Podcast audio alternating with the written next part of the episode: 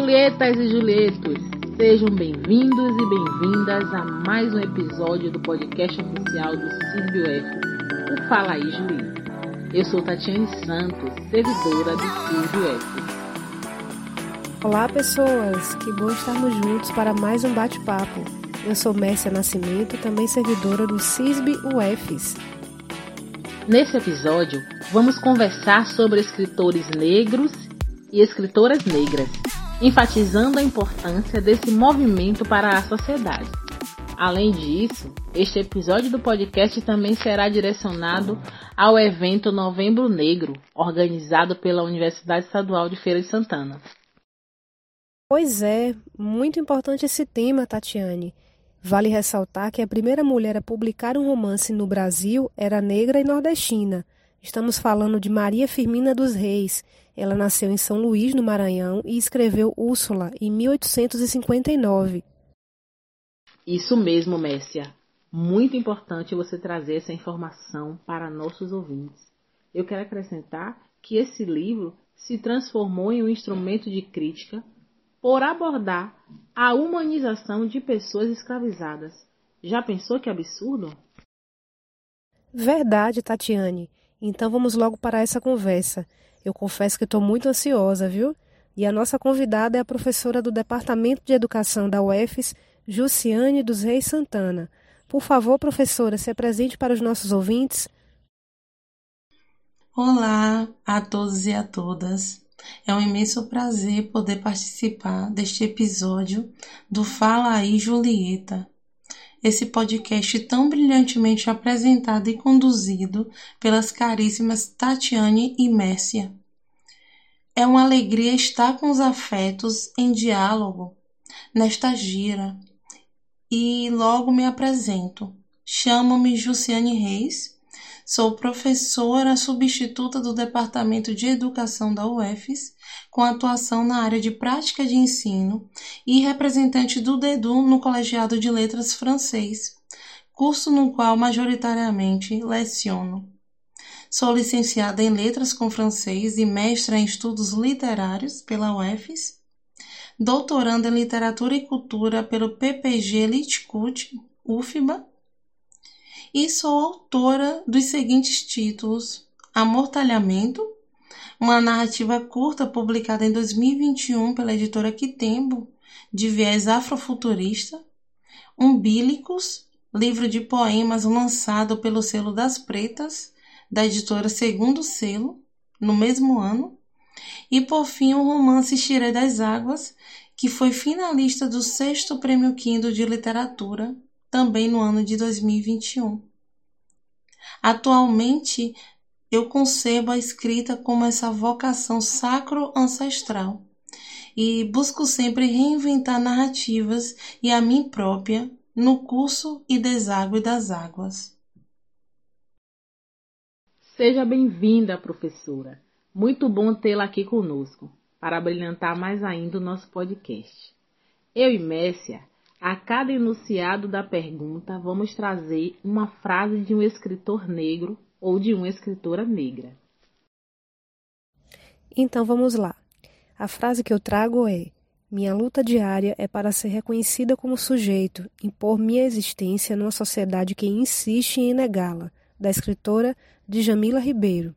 Professora Jussiane, na literatura brasileira existem poucos escritores negros e negras. Qual o motivo para essa realidade? Creio que não poderia registrar a minha fala sem que eu mesma auxiliasse a presente costura de tão preciosa coxa de citações. Assim, uno a minha voz com a de Conceição Evaristo, trazendo um trecho do poema A Noite Não Adormece nos Olhos das Mulheres. A noite não adormecerá jamais nos olhos das fêmeas, pois do nosso sangue mulher de nosso líquido lembra disso em cada gota que jorra, um fio invisível e tônico pacientemente cose a rede de nossa milenar existência. O termo que me move na referida divagação é justo resistência. Se parece haver poucos escritores e escritoras negro-brasileiras ou negro-brasileiros, em nossa literatura, isso se deve muito mais ao apagamento histórico e estrutural que nossas vozes têm sofrido do que um marcador meramente quantitativo. Pois essas existem e lutam por visibilidade. Também há as questões de autoria, autorização e autoridade, absolutamente incontornáveis para nossa explanação. Ainda não somos vistas falando de escrita negro-feminina dentro da autoria literária e ou intelectual. Caminham que, logo, nos levam a um não lugar, diante do referido ofício. Pois, além dos fatores estruturais aqui citados com relação à autoria, existe ainda o processo de autorização, em que uma voz é permitida emergir e se colocar. O de autoridade, em que essa alcança um poderio e se afirma então enquanto potência. Somente quando os três aspectos se encontram, uma produção negro-brasileira fura a bolha e figura no campo literário da oficialidade. A frase que eu trago é do escritor Lázaro Ramos, que diz assim: abre aspas. Por isso, digo sempre aos meninos e meninas que têm origem parecida com a minha: não há vida com limite pré-estabelecido. Seu lugar é aquele em que você sonhar estar.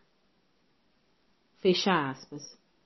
Professora Luciane, qual a importância de lermos literaturas escritas por pessoas negras? Ler obras muitas, principalmente as negro-brasileiras, irá nos tirar do horizonte do perigo da história única. Na disputa de narrativas, poder erguer a voz é um gesto de poder. Contar histórias, ainda que não pareça, pode reconstruir ou arruinar a dignidade de um povo, já nos diz a Dish, pois definitivamente impacta em seu presente, encoberta o seu passado, no mais das vezes ainda modifica o seu futuro. No momento em que o nosso olhar adquire um multifoco, podemos acessar essas outras narrativas tão preteridas e fazê-las ocupar espaços que lhes são de direito. Assim, ao se abrir para a literatura negro-brasileira, rompe-se com um ciclo de silenciamentos e apagamentos, oportunizando que uma outra dinâmica se instaure e um corpo território ancestral seja reavivado recuperado o direito à memória humana e empoderadora. Agora eu trago para vocês a autora Conceição Evaristo, com a frase: O que os livros escondem, as palavras ditas libertam. Professora, você poderia citar nomes importantes da literatura negra? Eu poderia listar inúmeros nomes, e ainda não daria conta de todos os mais velhos e mais velhas que nos abriram caminhos para essa reivindicação de uma literatura negro-brasileira hoje. Mas há, principalmente na autoria afrofeminina, figuras emblemáticas e revolucionárias que devem sempre ser homenageadas e reverenciadas. A exemplo da Maria Firmina dos Reis, Carolina Maria de Jesus, Conceição Evaristo e Miriam Alves. Essas últimas ancestrais em vida. Sem dúvidas, autorias que reatualizaram a linguagem, refundaram mundos, restituíram narrativas e reencantaram o ofício da escrita. Vozes mulheres em efervescência florescimento e polinização. Abre aspas. A força da alienação vem dessa fragilidade dos indivíduos, quando apenas conseguem identificar o que os separa e não o que os une. Fecha aspas. Essa frase é de Milton Santos. Professora Jussiane, quais os caminhos que devemos seguir para termos mais escritores negros e escritoras negras?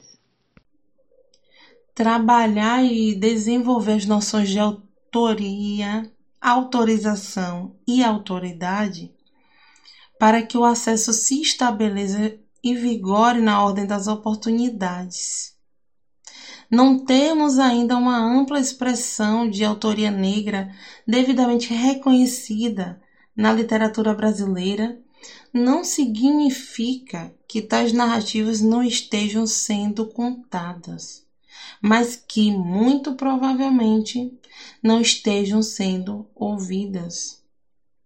Iniciativas como a do Fala aí Julieta é uma possibilidade forte de ruptura com tais práticas de silenciamento, que faz da seguinte citação de Maria Firmina dos Reis no prólogo de Úrsula ainda tão atual. Sei que pouco vale este romance, porque escrito por uma mulher e mulher brasileira de educação acanhada e sem o trato e a conversação dos homens ilustrados, que aconselham, que discutem e que corrigem, com uma instrução misérrima, apenas conhecendo a língua de seus pais e pouco lida. Hoje há uma forte política de publicação e visibilidade de autorias negro-brasileiras sendo difundidas por editoras independentes que são comprometidas com o protagonismo negro e a veiculação e divulgação da obra literária. Assim, tal prática tem feito despontar muitos nomes importantes na cena literária, que acabam por servir de forte inspiração para aqueles e aquelas que almejem seguir o caminho das letras. Dessa forma, assegurar a todos e a todas o mesmo acesso às oportunidades não somente modifica o panorama da literatura brasileira, diversificando graças ao acesso, mas também promovendo um letramento literário afro-referenciado ao leitor, enquanto uma eletiva, o qual não estará mais na cegueira da ignorância de uma literatura negro-brasileira inexistente ou mesmo não qualificada. Gosto de manusear um livro. O livro é a melhor invenção do homem. Essa frase é da autora Carolina Maria de Jesus. Professora, já estamos finalizando o nosso bate-papo. Teria mais alguma abordagem que a senhora gostaria de fazer e que não tratamos até agora? Penso que apontar como somos seres compostos de narrativas, corpos, palavras em movência no mundo, dessa maneira que a palavra possa ser o nosso alimento e ferramenta contra a alienação e a opressão, algozes de nossos dias. A literatura é esse espaço de poder, de reivindicação e de luta. Lançando mão de outra máxima de Carolina Maria de Jesus, quem não tem amigo, mas tem um livro, tem uma estrada. A literatura é justo este caminho, uma encruzilhada de possibilidades. Nossa, ótimas colocações, professora. Foi uma conversa muito rica e necessária. Queremos agradecer a sua presença e, como de costume, Deixamos nossos entrevistados e entrevistadas à vontade para, se quiser, indicar uma leitura para nossos ouvintes.